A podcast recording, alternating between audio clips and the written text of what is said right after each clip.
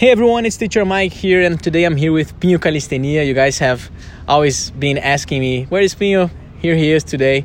Uh, so we're going to talk a little bit about quarantine and what's been happening with your and our minds and how we're kind of keeping away from it. And we're going to talk about everything else too. What's going on, guys? This is Pino, and today I'm gonna talk to Teacher Mike. You guys, uh, if you guys listen to my podcast, you guys seen him um, a couple of times, and today we're gonna talk about quarantine and uh, how to stay healthy, how to uh, not only physically but like mentally healthy during these uh, hard times. Heck yeah, man! It's gonna be a good conversation. Um, so yeah, bro, let's start. First of all, what are you doing, bro? What are we doing to stay healthy? Man, like I'm trying to exercise like every day. If I don't train my regular, you know, like calisthenics workouts, I go for a walk. I go for a bike ride. I try to do, I try to stay active every single day, even walking my dog or something. I think this is very important for everybody. Mm-hmm. Like these days, a lot of people like I know some people who stay who are staying at home, Mm-hmm. like they haven't left home in four months. Yeah, You know, like Yeah. th- this is crazy for me. You know, like Yeah. you're still allowed to go out in most most places yeah. If you live in like an democratic and the democratic free world. countries yeah. if you live in free countries Yeah. you're still allowed to go out even though you wear a mask or whatever Mhm. but you're still allowed to go out and this is a good thing and since the beginning i've been going for long walks Mhm. even in march was pretty cold here in canada like Yeah. it was still like some some days below zero Yeah, yeah. I was going out, man. It didn't matter. Like it was raining, it was uh, whatever was happening outside. I was going out with my wife. I was going for long walks, like two, three hours walks, Mhm. and I think that made the whole difference in our mental state during those times. One hundred percent. And I told you right before we recorded the podcast that I, I was talking to a few friends, and and they said, yeah, like I'm home all the time. I feel really bad. I feel like I can't accomplish the things that I, I wanted to accomplish during the day, and a lot of it beco- comes from this because if you're always at home, you're always at that environment. I think I don't know exactly why, but you're you're bound to feel emotionally tired and exhausted on, on that environment all the time, and a lot of those people are doing that because they say, oh, like, oh, coronavirus, I can't go out. And sure, think whatever you want, but ideally, you, you can go out, as, as Pino just said, and you, you can walk. And if you want to have a, a mask on, do have the mask on, whatever, but walk outside. And, and you do, if you want to keep the distance from the, each other, do that either way, but walk, run, walk your dog, as Pino said. If you don't have a dog, walk yourself, walk with a friend, uh, go to the gym, go to the gyms that are outside because there are like in Brazil I think there's even more gyms outside than we find here. Of course. There like in Porto Alegre there's like one every corner. Yeah. And here in, in Toronto it's very hard to find sometimes. Yeah. Um so yeah, ideally It's a prison. It's a prison, right? Like Yeah. you're at home, you're in home arrest. You- therefore Whereas, yeah. you you were not made to be in a cage. You Mhm. know what I mean? Like when I I talk to people even in Brazil and say people I was saying, "Oh, my city is in lockdown. We can't go out." can't do anything. And I was saying, man, like drive far, go out of your city. You know, uh, Ceará, my my state, we Yeah. have 800 kilometers of coast, so you can go for like 100 kilometers away from your city Mm. and just go to the beach. Like there's no one there. There's no way you're gonna pass coronavirus to somebody else. Right, yeah. If that's your fear, you know, if you're concerned about uh, passing the virus to someone else or getting the virus from someone else, go somewhere where there is no one. You know, there is no mo- moral, and ethical thing. Dilemma or problem. Yeah, Yeah. there's n- nothing. You know, Yeah. there's not going to be somebody there to give you a ticket. Mm-hmm. There's not going to be anybody there to to shame you for not wearing a mask. You know, if you're in the middle of uh, of a jungle or Mm-hmm. Yeah. you know the wild.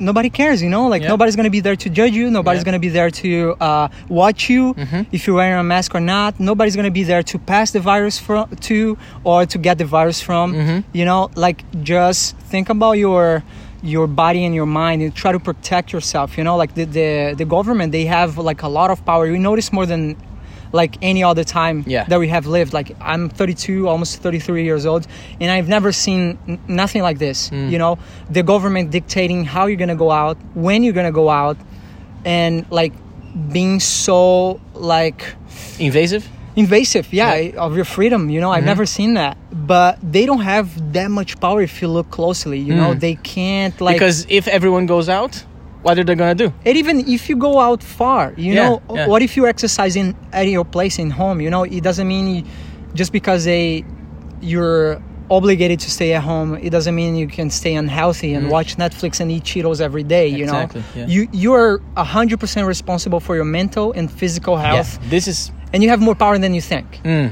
I think this is a very good point because a lot of people, and we were talking about this right before, a lot of people will try to put their mental state or their their health state fault, uh, their health state problems, faults into someone else. So they're going to try to blame someone else. They're going to try to blame the government because the government wants me to stay home, so now I'm unhealthy and it's the government's fault. Um, so I think that's a very key thing here is well, yes, they are a bunch of useless idiots that want to control your life, but as you said, they can't control your life to that extent. If you go out, go to you're in Ceará, you are whatever, just walk, go f- or take your car, go far from it, and you're gonna be fine. And you, you, it's your own duty to to own your body to the point where if you want to go outside and work out at a gym, at a street gym, you should do it. Totally. 100% I agree with you. In today's society like it's very easy to victimize yourself and Mm. put the blame in everybody else for every minor mistake, even your choices. Yeah. Even my choices that I make, the bad choices I make in my life, Yeah. it's uh it's my parents' fault. Yeah. The government's fault. It's not th- just the government, you know. We Yeah. blame everybody for everything that goes wrong in our life. Yeah. You know, like we, we blame our parents. Like you're 60 years old and you're going to be blaming your parents for the the where you are in life Yeah. you know it doesn't make sense for me like i, I think there's a time you, you got to break those chains you Mm, know you mm. got to break your, those chains of uh, victimization Mm. you need to be 100% re- responsible and have ownership of your life Yeah. you know you have to be responsible hold yourself accountable to to the results of your life you know like 100%. i was talking earlier to mike I had a really good friend of mine in the police in Brazil. I was a police officer for mm-hmm. seven and a half years. Mm-hmm. And this guy was all the time complaining about the government and all the, the things. Uh, his life was uh, was bad because of the government, mm-hmm. every single thing. And I was saying, man, like, wait a second. Like, the government doesn't have that much control over every single aspect of your life. You know, you have choices. Yeah. You can choose things.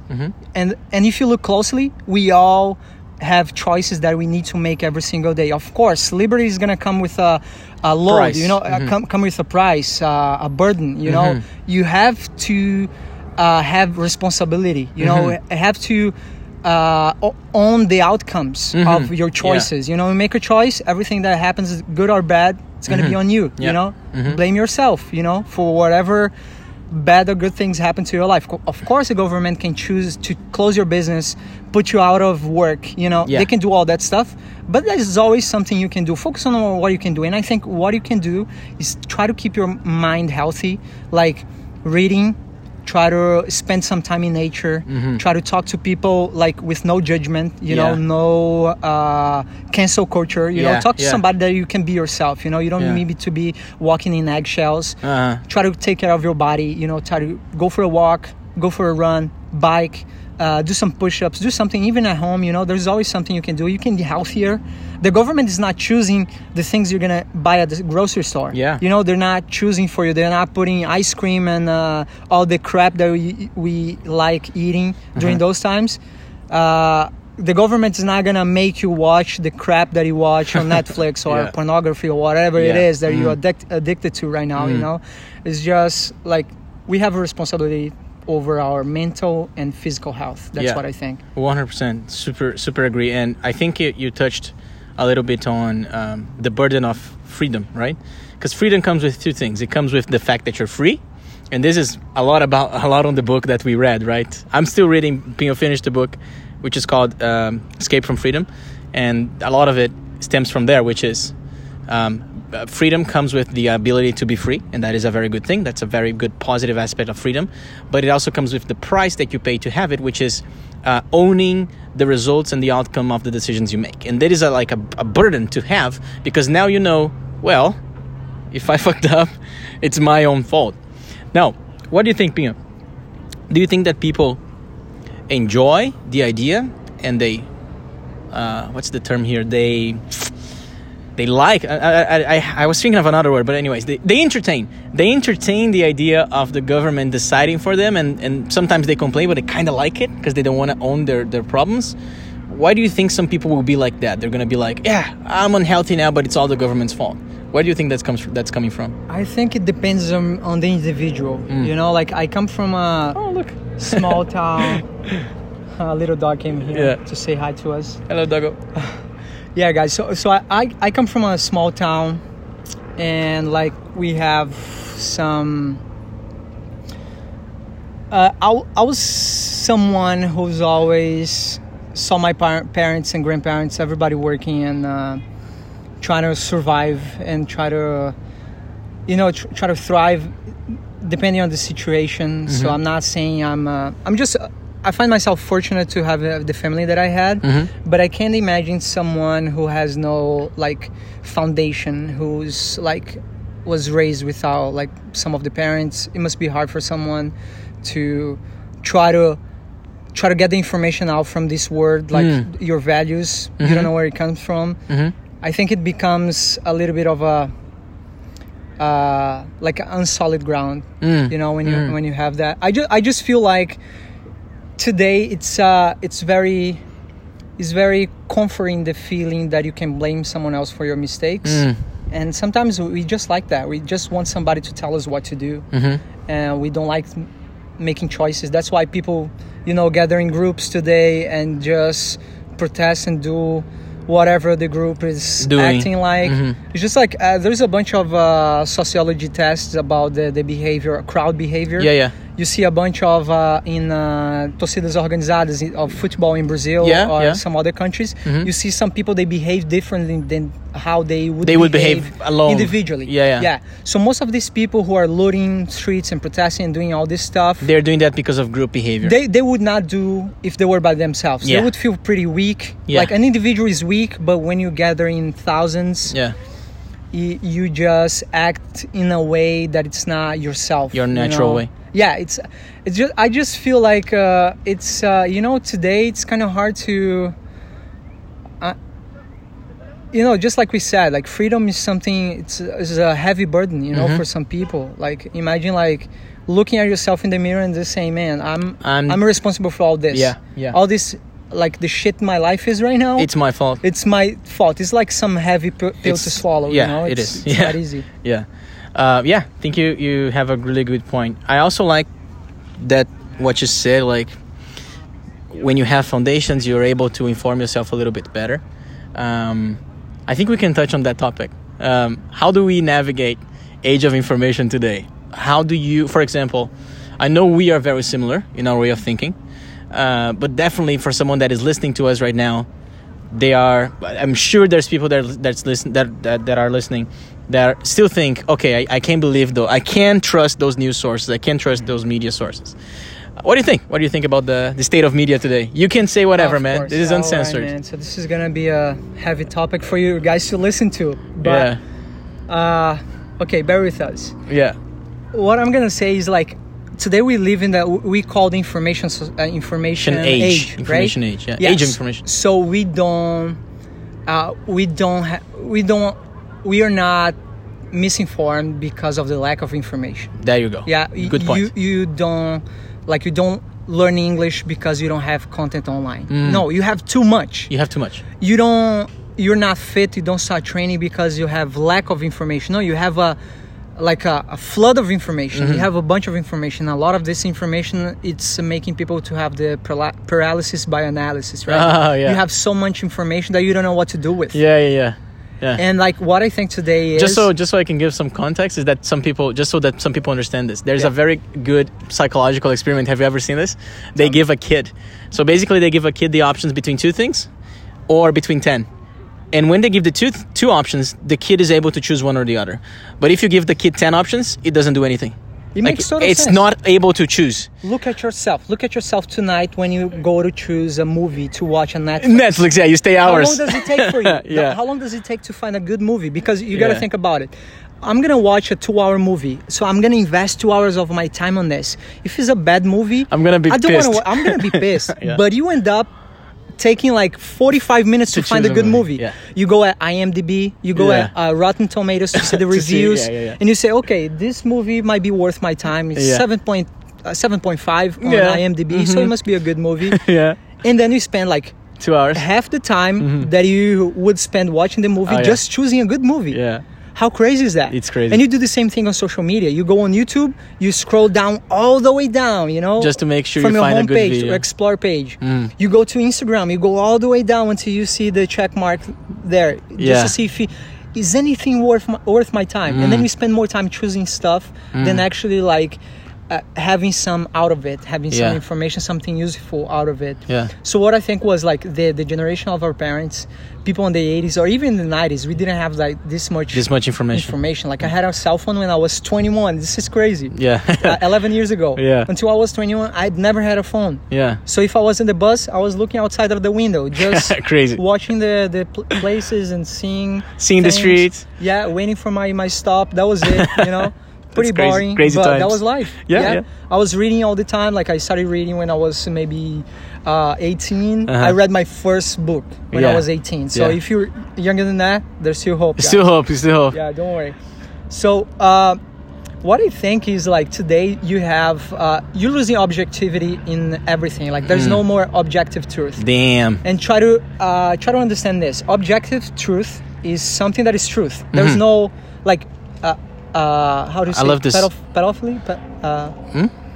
A pedophile. What does he? What is the subject? What is the What do you noun? mean? What is the noun of a pedophile commits?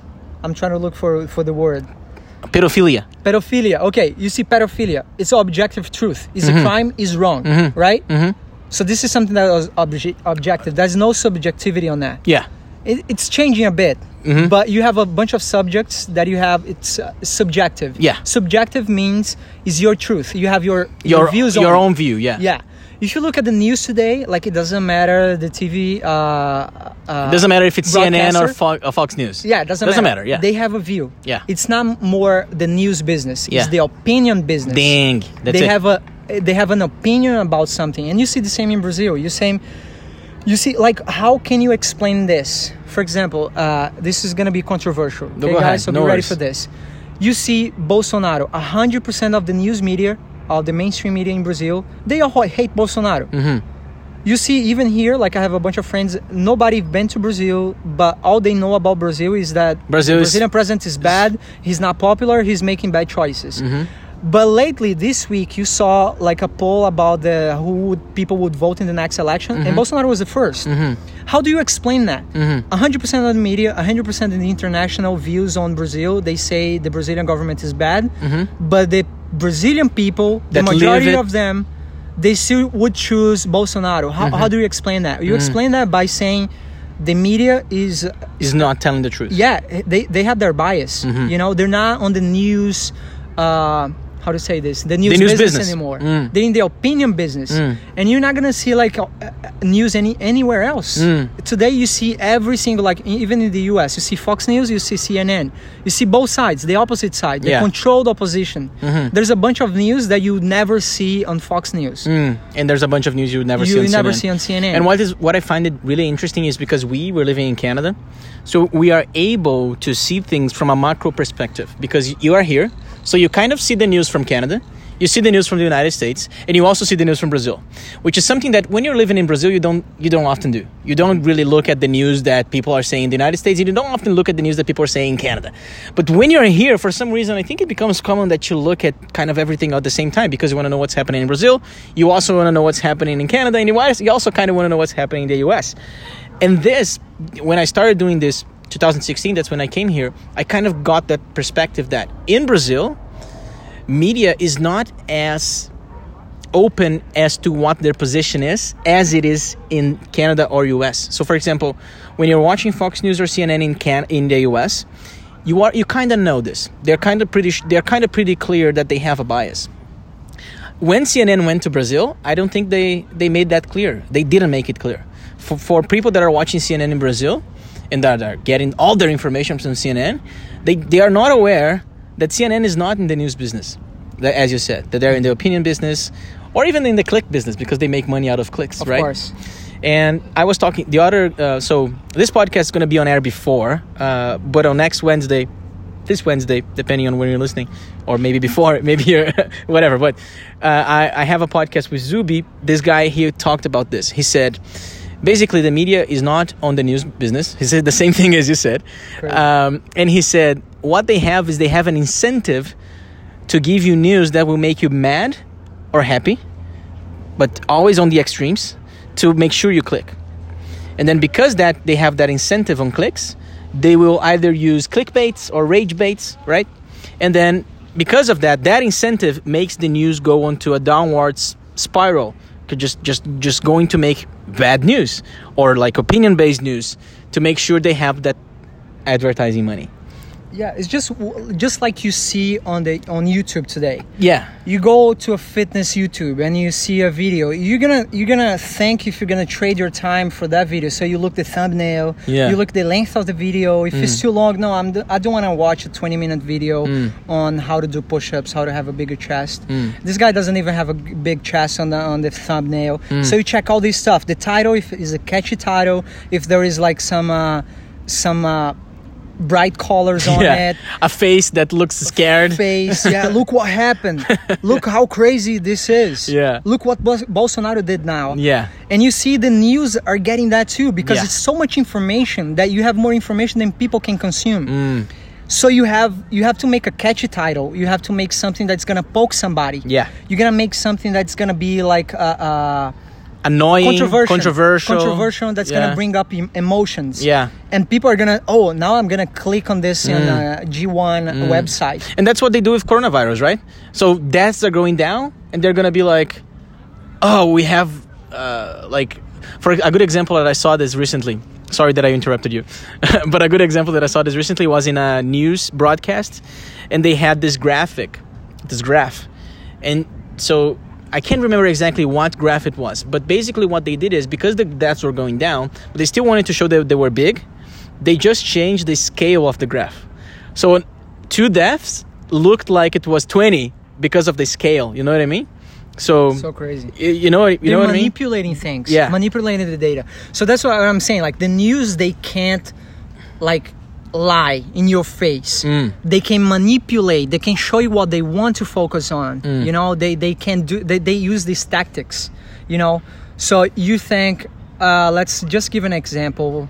Uh, you know, like there's a there's many examples Yeah. that you can can see right now, and they can just distort things. Distort the information. Yeah, distort the information. So they can say, for example, oh, today we had double the number of deaths that we had in coronavirus the other day, but then they have 10 deaths and they had five the other day. So that, that's double. Of course, But, yeah, it- but it's 10.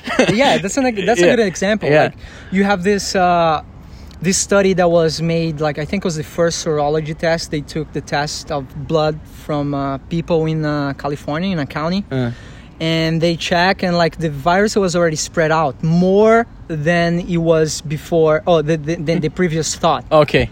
because they thought it was like oh this is uh, one, uh, 1% of people are dying Uh huh.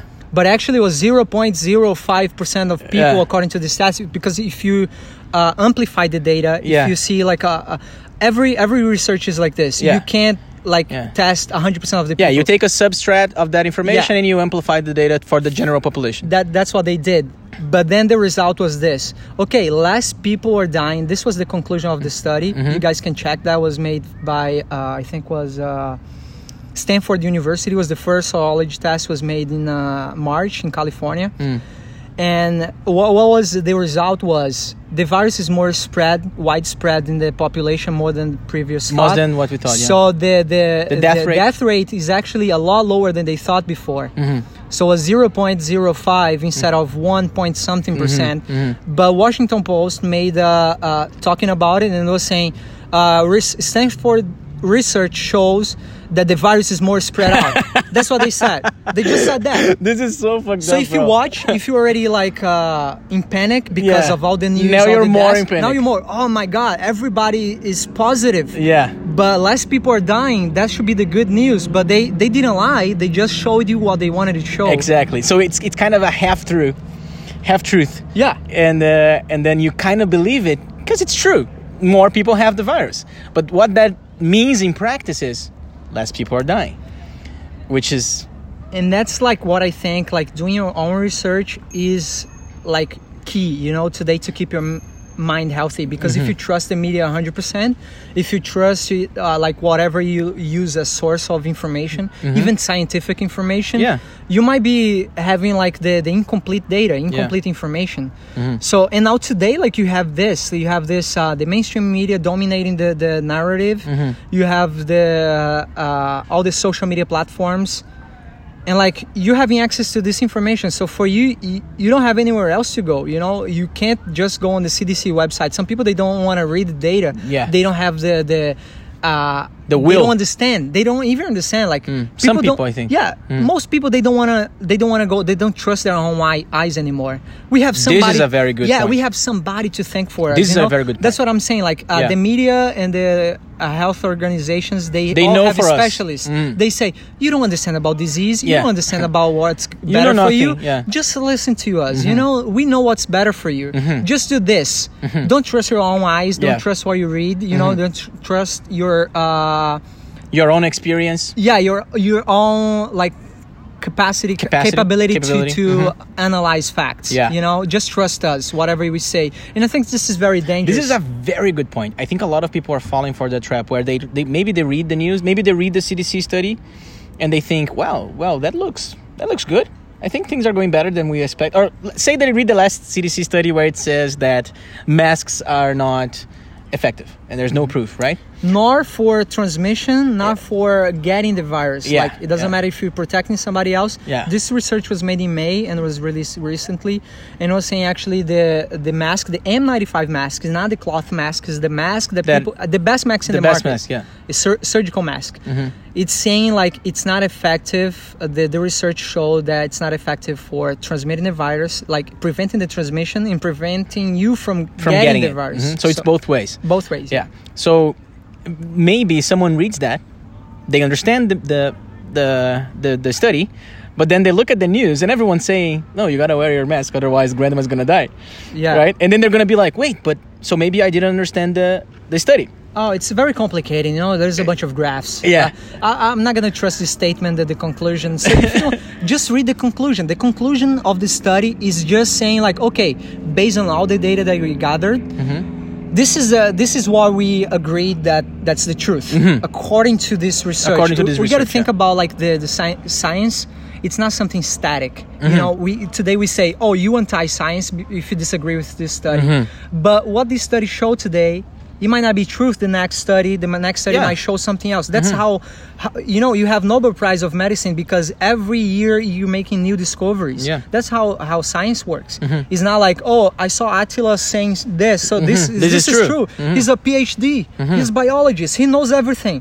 But this is not 100% true. You have a that's uh, if you think about nutrition, you have a bunch of uh, studies. You don't check the quality of the studies though, but but you, you have you trust some expert to tell you, oh, this carnivore diet is good for you. Mm. This vegan diet is good for you. Mm. Here is the research. Mm-hmm. You know, we trust these people.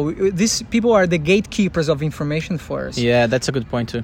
you know so i think like people should and if you don't have any experience if you don't read you know that's why i like reading old stuff you know Yeah. like i've been reading like a lot of george orwell and Pino is addicted to Orwell. Man, this guy, I, I've read like pretty much maybe ten books of him, That's and I want insane. to, I want to, I want to read like hundred percent of everything he wrote nice. because this guy has such a mental clarity. Like this one that I'm reading right now is like fascism and democracy, mm-hmm.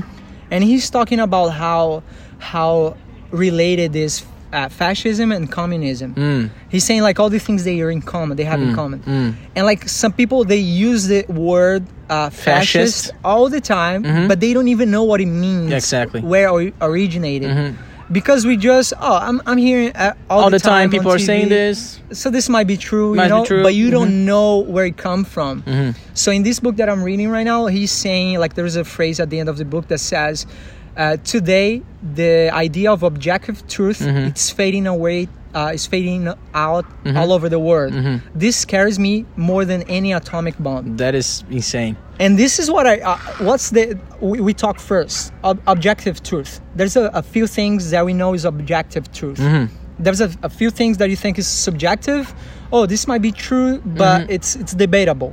But some things like pedophilia, it's not debatable. Yeah. You know, if somebody wants to have sex with a kid, That's it's not wrong debatable. It's, it. it's wrong in every Aspect. e- every aspect in most like societies it's not debatable it's a crime it doesn't matter what it is Say what you tell me example like killing someone. killing someone Not debatable. Yeah, Yeah. it's not debatable you know like unless you're acting there's a few Okay, cases very like yeah like self defense, usually- it's every but but it's course. not that case. It's not the you know so. yeah killing someone is like it's one of the things that are sub- subjective truth is usually wrong you Mm. know and you're not gonna say oh that guy disagree with me he has some uh, dangerous idea quote unquote dangerous idea so Mm-hmm. i'm gonna kill him because his ideas are dangerous it doesn't justify Mm. Killing so objective truth Mhm. it's just fading out man this guy wrote this 80 years ago Yeah, yeah. So and, or, yeah, and you see it today. You see Yeah. on the news business. It's not news business anymore. It's Yeah. opinion business. Yeah. So you see the news through the pers- perspectives of your ideology. yeah, and the objective truth kind kind of fades away, and I think you you I we were talking about that that case of the guy that was uh, not not the George Floyd one, but what was the other one that you told me? Rashad, Bro- uh, Rashid Brooks. Yeah, so the cop that was uh he was uh, expelled. Like I don't know how what's Uh, the he correct was term. fired. He was fired. Yeah, so he was fired from the police, and you told me, okay, so a lot of people are thinking that he just killed the guy, Mm-hmm. but there's a lot of ha- things that happen in between, and this is a very good example of the objective truth fading. Because people will, will manipulate the information into a, to an extent where they say, "Oh, this guy was sleeping in the car and people killed him," Yeah. which is very different from what actually happened. You need the whole truth. You know, need context. Mhm. In situations like this, uh, when somebody has their life Taken. hmm y- y- you gotta v- give context you Mm-hmm. can't just jump into conclusions without knowing what actually happened Mm-hmm. and that's what happened in this case this guy in uh, in atlanta he was killed at a wendy's Mm-hmm. and then everybody was talking about it but everybody who was talking to me like i didn't know th- what happened Mm-hmm. they were just saying two things they say the guy was sleeping in the car and then a co- cop came and killed him and that happened a bunch of stuff in between those two, Two moments, situations what happened was the guy was in a drive-through and there was a bunch of car behind him uh, and they, they couldn't go to, through the drive-through Mm-hmm. and when this called the cops cops came he was sleeping in the car and they did the test of uh, bafômetro in Portuguese yeah. It's a alcohol test, I guess. alcohol test Mm-hmm. and they saw he was pretty drunk he was it was in the crime level Mm-hmm. and they were taking him to the uh, they were putting the handcuffs on him Mm-hmm. To take him to to jail just to you know detain him Mhm.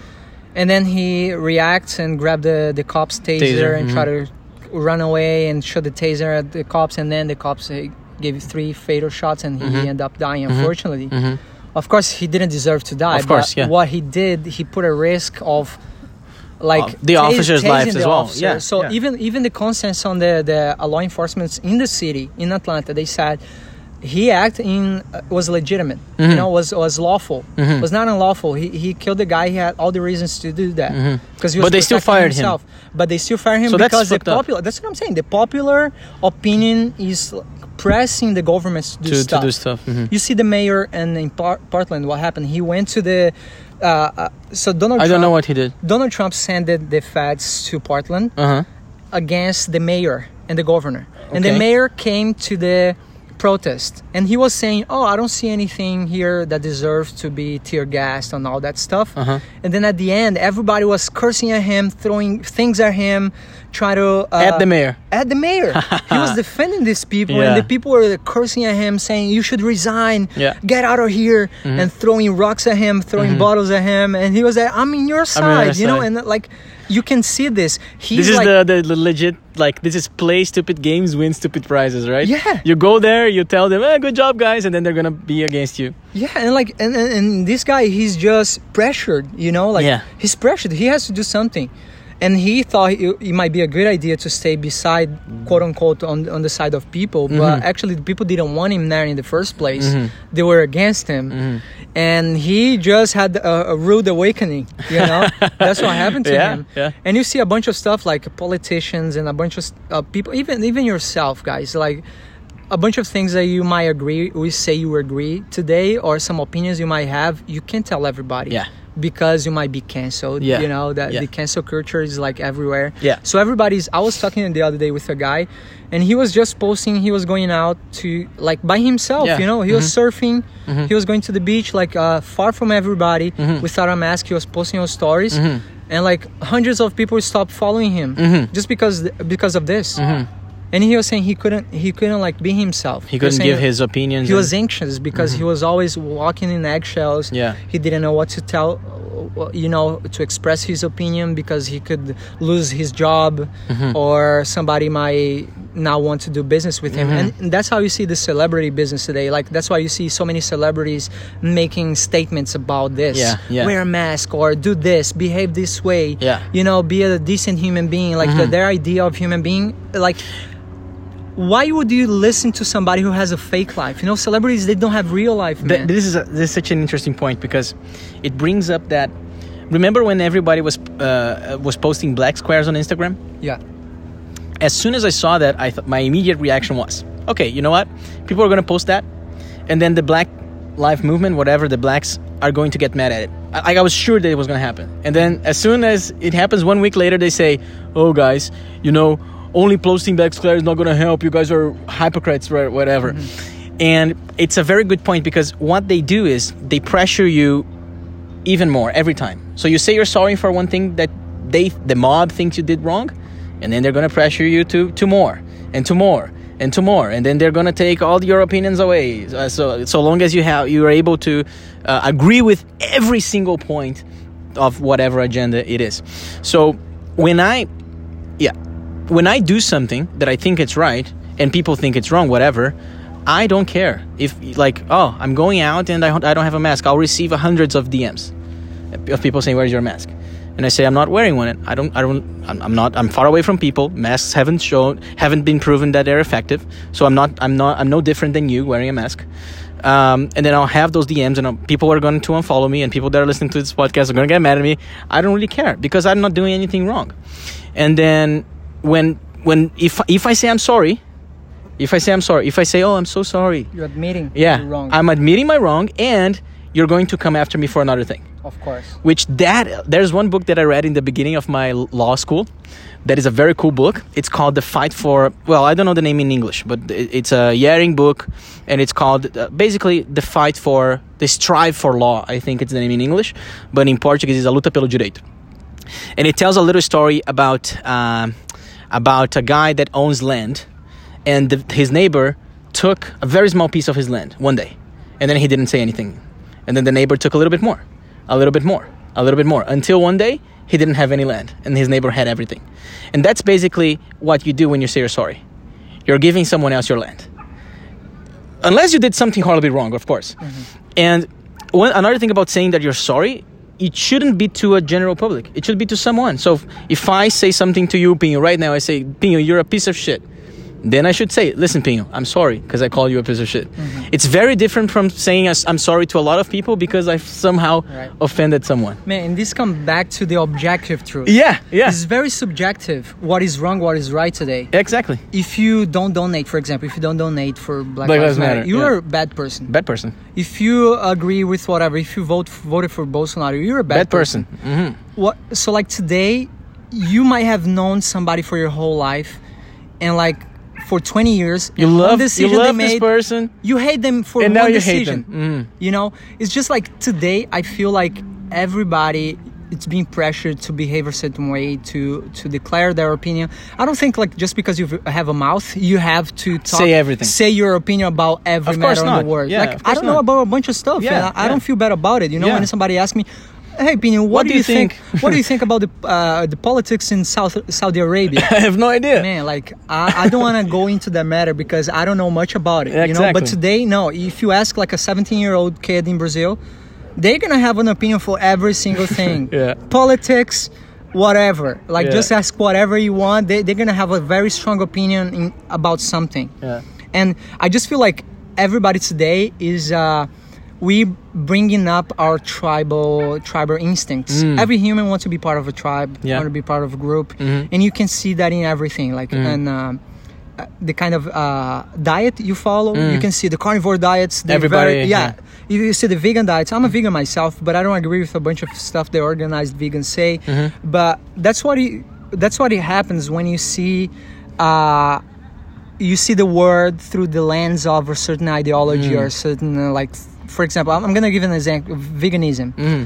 you're gonna see everything by the lens of veganism you're gonna see every bad bad thing that happens today all the poverty everything that's going on. It's fault of it's fault of people who eat meat or the meat mm-hmm. industry it's, or it's whatever. the enemy they have. Yeah, and if you're if you're like uh, let's say if you're a left wing person and you are against the patri- patriarchy, Mm-hmm. Everything you're gonna is say false. everything, every single thing. You're gonna see every single problem. Like it's so complex, man. The world is so complex. You have a bunch of matters. Like uh, different countries, different cultures, they have problems because of different stuff. Like you can't just simplify everything and Exactly. saying this is the cause and you gotta banish this. Mm. You gotta abolish this. Yeah. I, I I don't think it's that simple. You know, and, and this is with every ideology. Mm. If you go to everything, you're gonna see through the lens of that ideology, and I think you're gonna be wrong most of the times.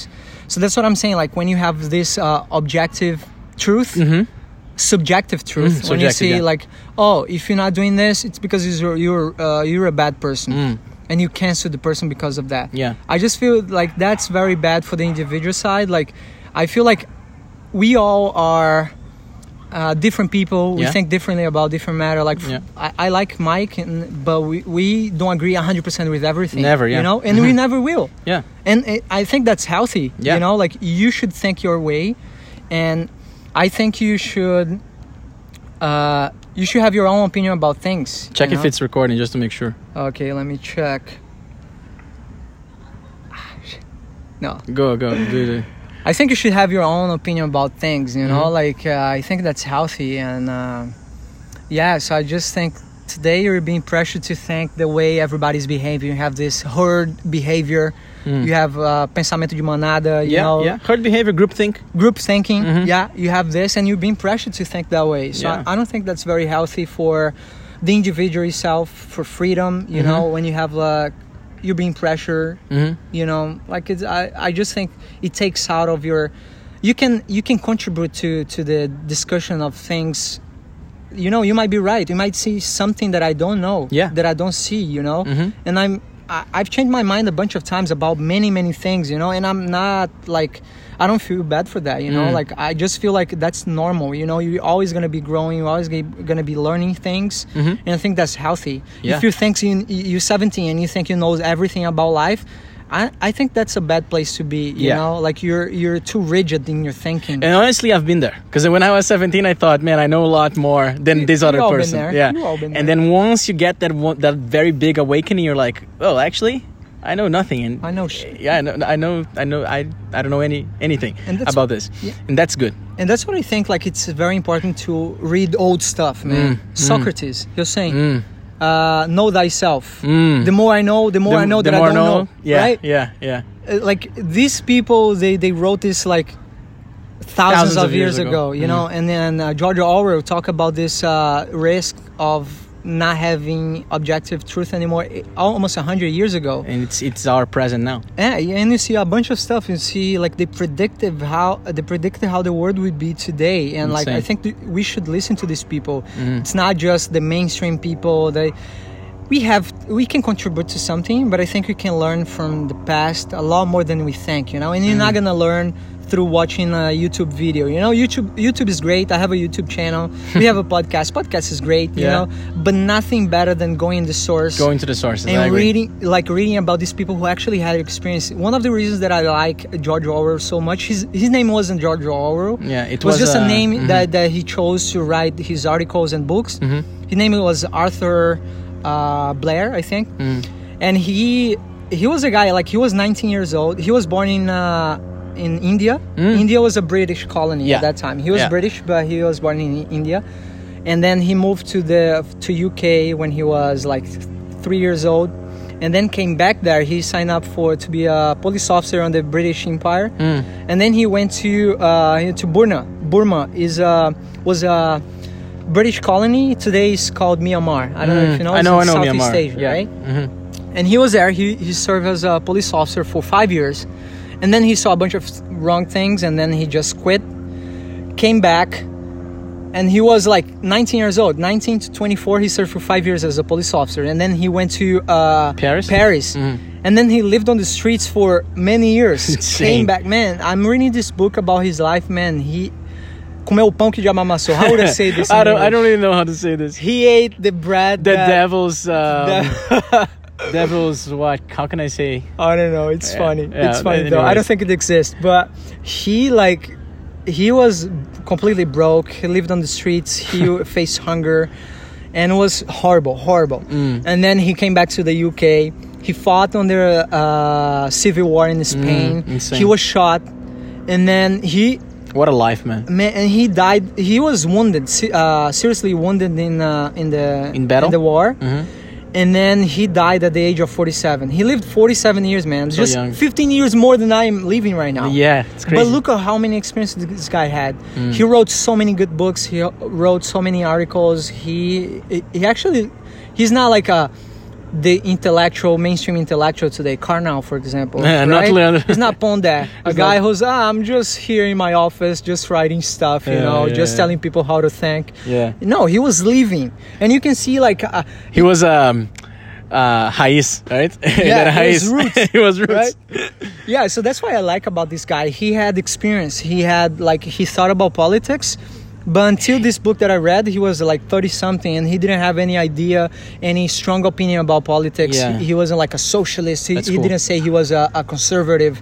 He was just a guy living on the streets, man. Mm-hmm. He had more things to think about, like the next meal, what he's gonna eat next Yeah, meal. You know, yeah, yeah. he was more urgent matters to Yeah, think about. yeah. And it's funny to think about like he wrote so much about politics, but until he was 32, my age, he didn't have any strong opinion about which group ide- ideology he was uh, he was actually supporting. Mm-hmm. And you see the last 50, 15 years of his life from 32 to to 47 Mm. he died he was i think it was 46 he was not even 47 Mm.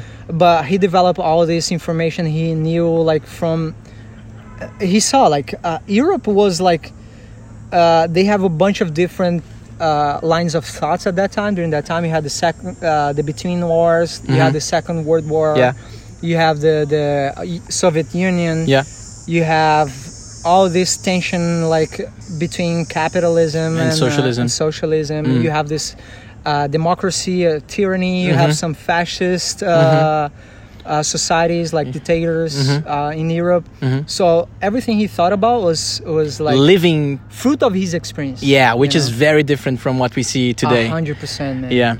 Dude, so I think that the bottom line of this podcast is read Orwell. Oh, 100%, man.